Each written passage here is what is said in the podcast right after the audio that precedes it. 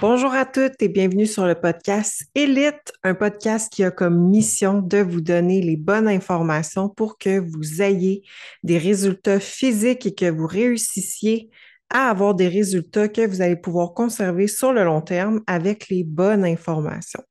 Donc, pour celles qui ne me connaissent pas, je me présente. Moi, c'est Sarah, fondatrice d'Elite Training.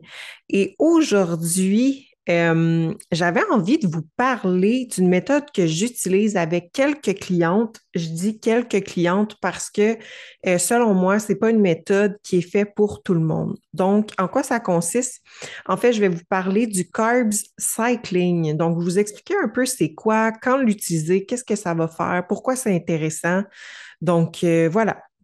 Le carb cycling, je l'utilise avec quelques clientes, soit en début de processus, au courant de l'année.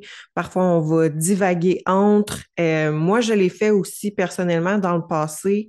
Euh, fait que je vous parlais un peu plus euh, de ça. Donc, pourquoi faire un carb cycling? Premièrement, c'est quoi? En fait, c'est que tu vas avoir dans ta semaine des journées plus hautes en glucides, un petit peu plus bas en lipides versus d'autres journées qui vont être le contraire, donc qui vont être low carbs, donc plus basses en glucides, mais qu'on va venir élever les lipides. À quoi ça sert d'avoir des journées comme ça? Bien, ça va aider à améliorer la sensibilité à l'insuline, augmenter le métabolisme de base, avoir une plus grande variété aussi et flexibilité des repas. Euh, le fait d'avoir des repas plus hauts en lipides, moins glucides, d'autres journées que tu vas avoir des, repas plus hauts en glucides. Comme ça, on peut aller chercher une belle variété euh, de repas. Euh, on va avoir aussi, tu sais, on va retirer tous les bénéfices, oui, euh, d'un plan alimentaire low carbs, mais euh, la perte d'énergie va être moins significative que sous une diète restrictive sur plusieurs jours quand on suit constamment, dans le fond, une diète qui est low carbs. Notre sentiment de faim, euh, il va être plus stable aussi, donc on va venir stabiliser la leptine, on va pouvoir perdre du gras rapidement grâce à la faible consommation de glucides dans, les journées low carbs. On va créer une demande métabolique et hormonale. Euh, puis euh, le corps va demander des glucides. Dans le fond, les journées qu'on va être low carbs, le corps va demander des glucides. Donc, les journées qu'on va être plus hautes en glucides, donc high carbs, euh, le corps va automatiquement savoir où les mettre, puis ça va permettre de refaire les réserves de glycogène, donner au cerveau et aux organes qu'est-ce qu'il y a de besoin aussi, donc retirer les bénéfices des glucides. Pourquoi je dis que c'est pas fait pour tout le monde? En fait, c'est pas tout le monde qui devrait suivre une diète qui est trop euh, low carbs. Euh, les personnes qui sont anxieuses, stressées, le fait de diminuer euh, beaucoup les glucides, c'est pas une bonne idée puisque le cortisol va être constamment élevé et euh, les glucides peuvent venir aider à abaisser le cortisol. Donc, pour ça que je trouve que c'est pas fait pour tout le monde. Euh, mais encore là, ça dépend comment tu fais ton carb cycling euh, aussi. Fait que, la restriction trop importante de glucides, ça peut causer aussi parfois certains vertiges, étourdissements, de la fatigue, des sauts d'humeur. Euh, c'est sûr que les femmes enceintes ne peuvent pas faire ça. fait qu'encore là, c'est vraiment du cas par cas. C'est pas pour tout le monde que c'est fait de, de, faire un petit peu du, du low carbs. Puis comme je vous dis, ça dépend. Il y a plusieurs degrés, si on veut, de carb cycling qu'on peut faire. Ça va dépendre des pourcentages. on peut se mettre vraiment low carb euh, dans les DF, mais vraiment plus de lipides, mais on peut se mettre vraiment plus euh, high carbs dans les training days, puis euh, plus bas en lipides.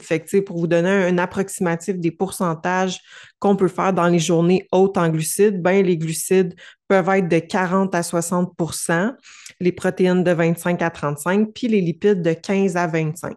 Ensuite de ça, quand on tombe dans les journées basses en glucides mais hautes en lipides, les glucides vont être de 10 à 30% euh, les protéines de 40 à 50% et les lipides de 30 à 40% Donc, il y a plusieurs façons qu'on peut le faire.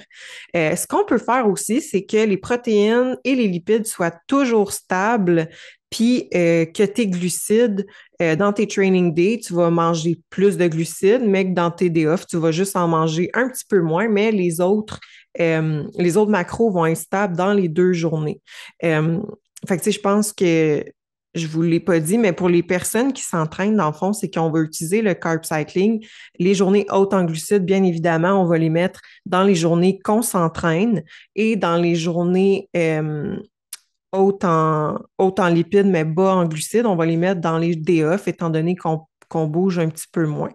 Fait que c'est un carb cycling, je trouve que c'est un peu plus intéressant pour les personnes qui s'entraînent.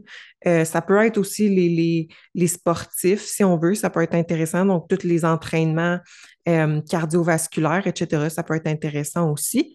Mais sinon, on va rester dans l'optique de les personnes qui s'entraînent. Donc, les journées training day, c'est là qu'on va mettre les journées plus haut en glucides et les journées day off, on va les mettre plus bas en lipides. Puis, euh, comme je vous ai dit, dans le fond, on peut y aller avec ces pourcentages-là pour les macros ou simplement, si on veut vraiment être plus stable, comme je vous dis, c'est pas vraiment un gros carb cycling, mais euh, protéines lipides égales dans les deux journées, training day plus haut en glucides, day off un petit peu plus bas. Fait que ça, ça va être pas tant un gros significatif carb cycling. Fait qu'un carb cycling, c'est que vraiment dans tes day off, si on y va à l'extrême, tu n'as pratiquement pas de glucides. Euh, ça va venir pas mal juste des légumes, un petit peu des fruits. Euh, puis dans tes, dans tes training days, oui, on va avoir des lipides, mais vraiment plus bas, mais on va avoir pas mal des glucides plus élevés un peu partout dans la journée ou autour de l'entraînement. Fait que fait que voilà, il y a plusieurs façons de le faire, mais pour les personnes stressées, c'est pas quelque chose que je recommande.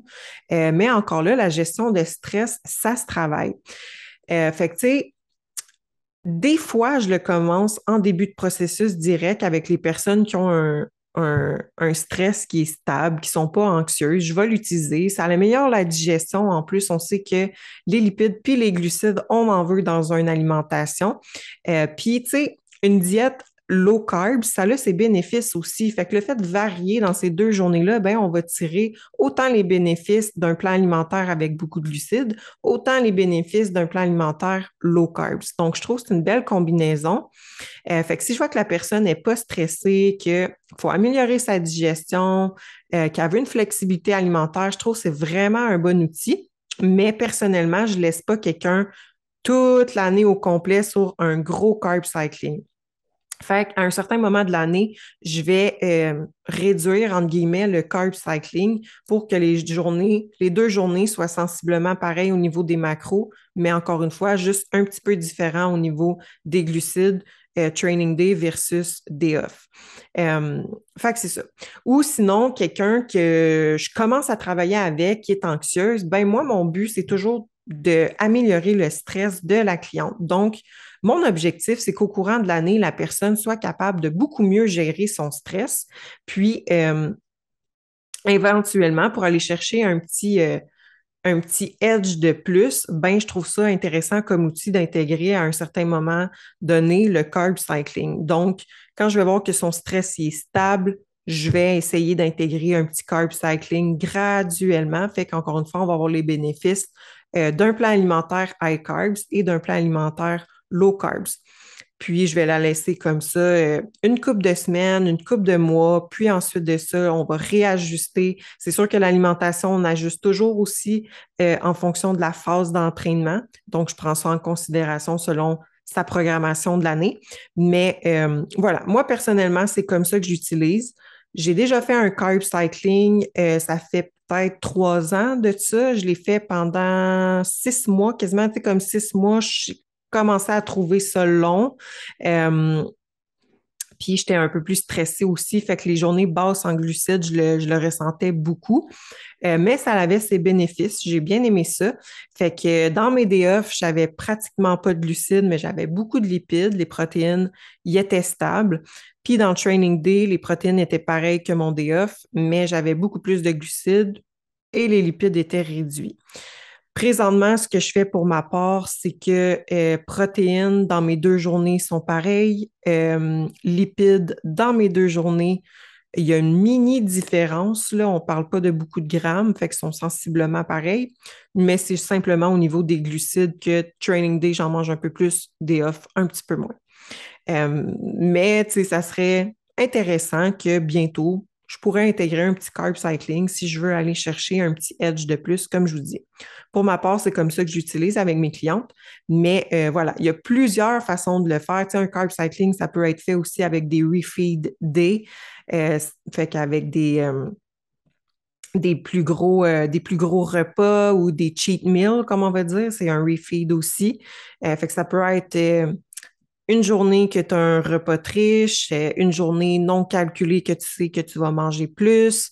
Euh, fait que, comme je vous dis, il y a plusieurs façons d'utiliser le carb cycling, mais grosso modo, euh, c'est comme ça qu'on peut faire et les bénéfices que ça apporte, mais comme je vous dis, c'est pas fait pour tout le monde. Donc, si vous avez appris quelque chose, n'hésitez pas à le partager à un ami, partager en story, euh, laissez un petit 5 étoiles sur Spotify, un petit commentaire sur Balados ou un like sur YouTube. Et on se dit à la semaine prochaine.